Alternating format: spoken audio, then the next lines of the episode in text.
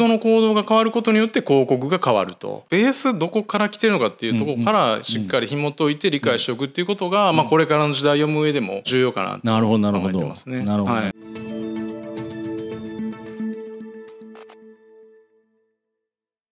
皆さんこんにちは。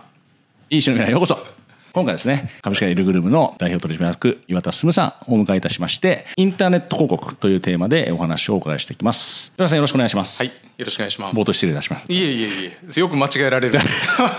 もう彼女もう滑滑舌が MC やっていながら滑舌が悪いのに大変申し訳ありませんイルグルームってなかなかない名前なんでね。確かに、これは。ないんか理由があるんですかこれこれはですね、どこにもない会社を作りたかったんえで、えどこにもない社名をつけようとあもいううことで。それそういうことを目的で作ら,、ええ作そうなんですよられたわけなんですね。そうなんですよるほどこ広告になんか関連してるとか そういうことではない。そういうわけではないですね。なるほどなるほど、はい。ということで、まあ、あの岩田さんそのイルグルームさんインターネット広告っていうのに携われて20年以上ですかね、ええええもう。そうですね。2000年創業になりますので、えもう20年以上になりますね、はい、ということで広告っていうのはやっぱりまあ基本的にはなくてはならないものではあると僕は思ってはいるんですけども今後見ていく上でですね、今までどうだったのかなと、ん。広告で効果測定取っていくとかそういうことに対して、今までの流れどうだったのかなというのをちょっと紐解いていただくと、まあ、この先の話いろいろしやすいのかなるほど。と、はいはい。い、うふうに思うのでちょっとそのあたりからちょっとあの岩田さんのお考え、はい。お考えというかまあやられてきたことです、まあ、考察含めっていうことですよね、ちょっといろいろとお話をお伺いできればなと思うんですけど。わかりました、はい私自身も2000年に創業しましたので、えインターネット広告の黎明期うんといったところからですね、ですよね。だって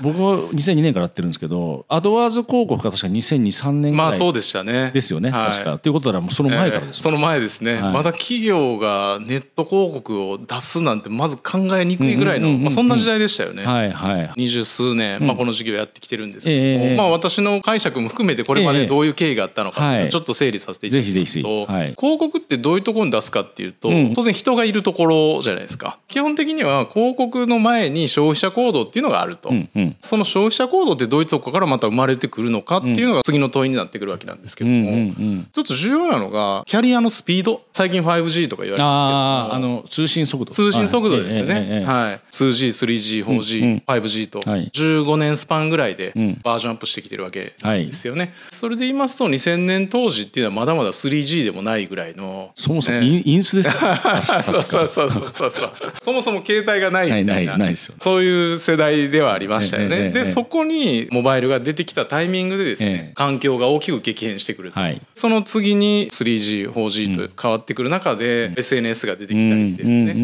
ん。動画の広告とか、はい。はい。YouTube とか、ええ。まあ、そういった話に変わってきてるとはい。いうところで、あくまでもそういう意味では通信速度によってメディア環境が変わりメディア環境が変わることによって人の行動が変わり、うん。人の行動が変わることによって広告が変わると。ベースどこから来てるのかっていうところからしっかり紐解いて理解しておくっていうことが、まあ、これからの時代を読む上でも、はいまあ、結構重要かなとなるほどなるほ考えどてますね。なるほどはい。なるほど、僕そのさっきもはい。2000年かええらって言われた時に確かいや振り返ってみたらアドワーズ確か2003,4年ぐらいだったよなと思ったら、ええそうですね。まあそれもだから多分通信速度とともに多分、おっしゃる通りあの検索しやすくなってきたからじゃあそれで検索広告出そうっていうええ話になったと思うんですけど、そういうことですよね。その前っていうのは何があったの？その前はまずパソコン通信とかありましたよね。はいありましたありました、えーあの当時まだ広告ってそんなになかったと思うんですよ。企業が初めてホームページを作り出したっていうところがありましたよね。うんうんはいはいでホームページに行き着くためのポータルサイトそこでの広告っていうのはやっぱりあそこのね右上の、まあ、ブランドパネルを中心に、まあ、それ以外の各ディレクトリの上にあるバナー広告とか。っていうのがまあ主力で、まあ、それ以外にもポータルサイト他にも複数ありましたので、まあ、そういったところに広告が出てっていうのが当時の一番メインの広告だと思うんですよね。多分その時代がちょっと長く続いたと思うんですけど、はい。まあ、確か記憶してるところによると、まあ、その間 i モードが出てきたりとか、え。ガラケーがまあ高機能になってって、はい。日本だけちょっと先行してガラ,、ケーが非常に発達するっていう文化、世界をねあのまあある意味リードしてましたよね当時はですよね。ええ。いやでもそこで2008,9年ぐらいですよね多分 iPhone が。iPhone がね、ええ。出始めたそうですね多分78ぐらいですかね。確かええ。それぐらいだった、そそっからですよね多分またそっからですよね。経験したのはそこで、はい、まさにおっしゃる通りですね、そのあたりで、まあ、3G に変わってきそうですね。てスマホで最初に立ち上げるのが次は SNS のアプリみたいなところに大きく変化したわけですよね。ああそっか。確かに。でもスマホ立ち上げたら、うん。一番最初見るのは確かに SNS かもしれない。そうなんですよ。そういう意味では通信が変わりデバイスが変わり、まあ、メディアが変わってで行動が変わったっていう流れですよね。本当に僕もさメールメーラーか G メールか SNS か、ええ。まあそうですよね。うんまあはい。メールもだいぶ減っちゃいましたね。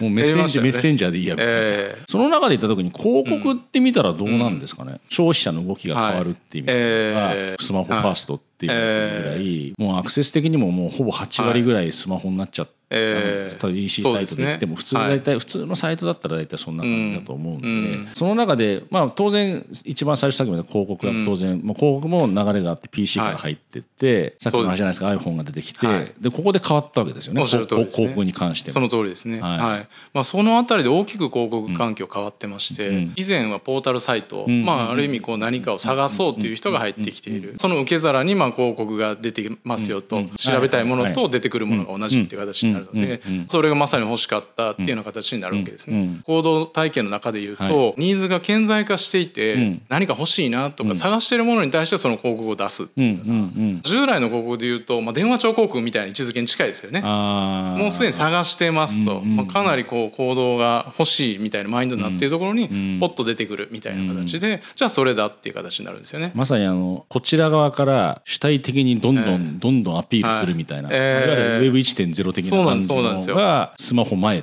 ていう。そうですね。マインドがそこまで来てるユーザーに対して広告を出しているので、そのユーザーに対してランディングページ LP をいかに魅力的に見せて、んうんうん。もうそのままかわすかうんうんうんっていうのが広告の王道だったんですよね。今紐解いてみればに2000年代っていうか、そうですだからはい。2000年代は事業者からしたらはいすごい楽でした、そうなんですよ。ある意味昔は運用が結構楽楽な部分も。そうですね。まあ、あとはあれですよね、は EC、EC っていう感じでもなかった部分もまだまだ競合もも少なかったところもありますよね。ですよね。はいなんで、まだその表示させやすかったえっていう部分も、PC だとええ面が大きいっていう部分もありますよね、結構。そうなんですよ。出す、ええ出す面が結構いろいろあるとそ。の通りですね。でも、翻ってみて今度じゃあスマートフォンになったらば、画面がちっちゃいと。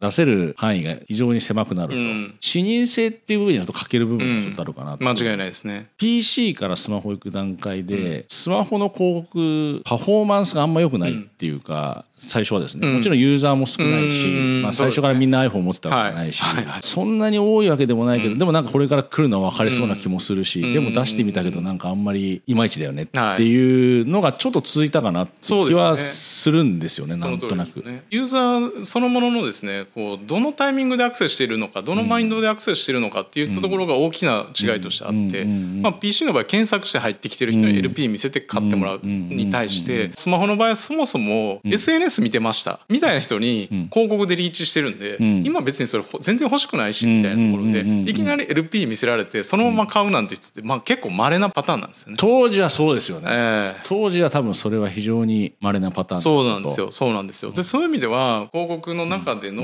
設計がかなり立体的に変わってきたっていうのであ直線的に見て買ってもらうに対してまずこのタイミングでは一旦認知ん。リーチしておいてんうんうんでその後いざその方がこのもの欲しいなとかまあそういう形になってきて検索行動が入ってで実際に他も比較検討してその時にそういえばあのブランド前に聞いたなと。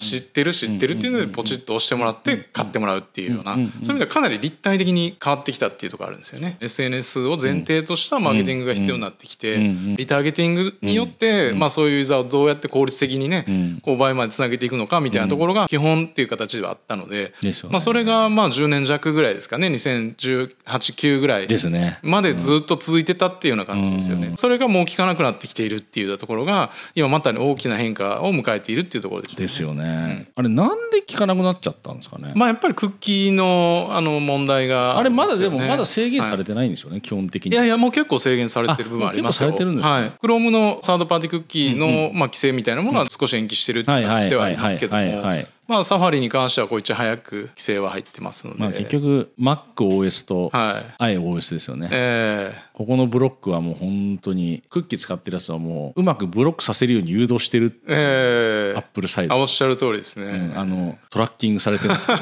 許可しますかしませんかって言われたら、まあそうですよね。そりゃ許可しないにしますよね トラッキングされてるっていう言葉がね、これはそうなんですよ。あれがなんか絶妙なんかいやいやもうこれ断るに決まってるやんっていう でそそれがなんか僕が聞いたらなんか8割ぐらいが結局は許可しないうん。方に押すっていう。そうでしょうね。一般の人は多分ほぼブロックしないなっていうのがあって、うん。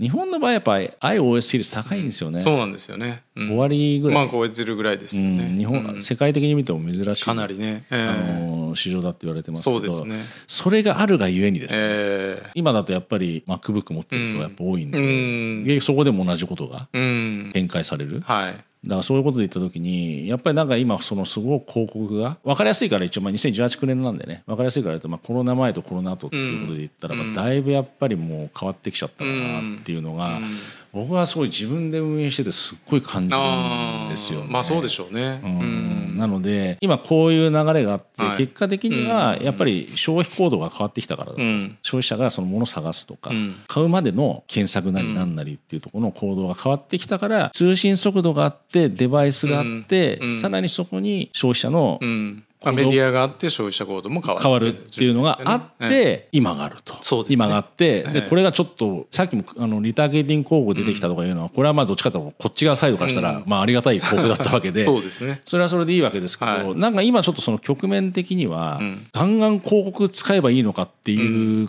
その iOS 問題もあるし、うん。そういう考えなくちゃいけない局面になってきてるのかなっていうのはうん。すごく思うわけですね。うんなんでちょっと前半一回ちょっとこれではい。クリアさせていただいて、ええ。後半はちょっと現状振り返りと今後ですね、うん。今後に対してちょっと岩田さんどういうふうになる、うん。まあこれは結局今後の話だから、はい。ある意味予測含めて部分になっちゃうとは思うんですけども、あの事実は言えないわけなので、うん。まあ、そのあたりをちょっと後半でですね、ちょっと深掘りしてお話ししたいなというふうに思いますので一回ちょっと前半こちらで切らさせていただきます。はい、はい。どうもありがとうございます。ありがとうございました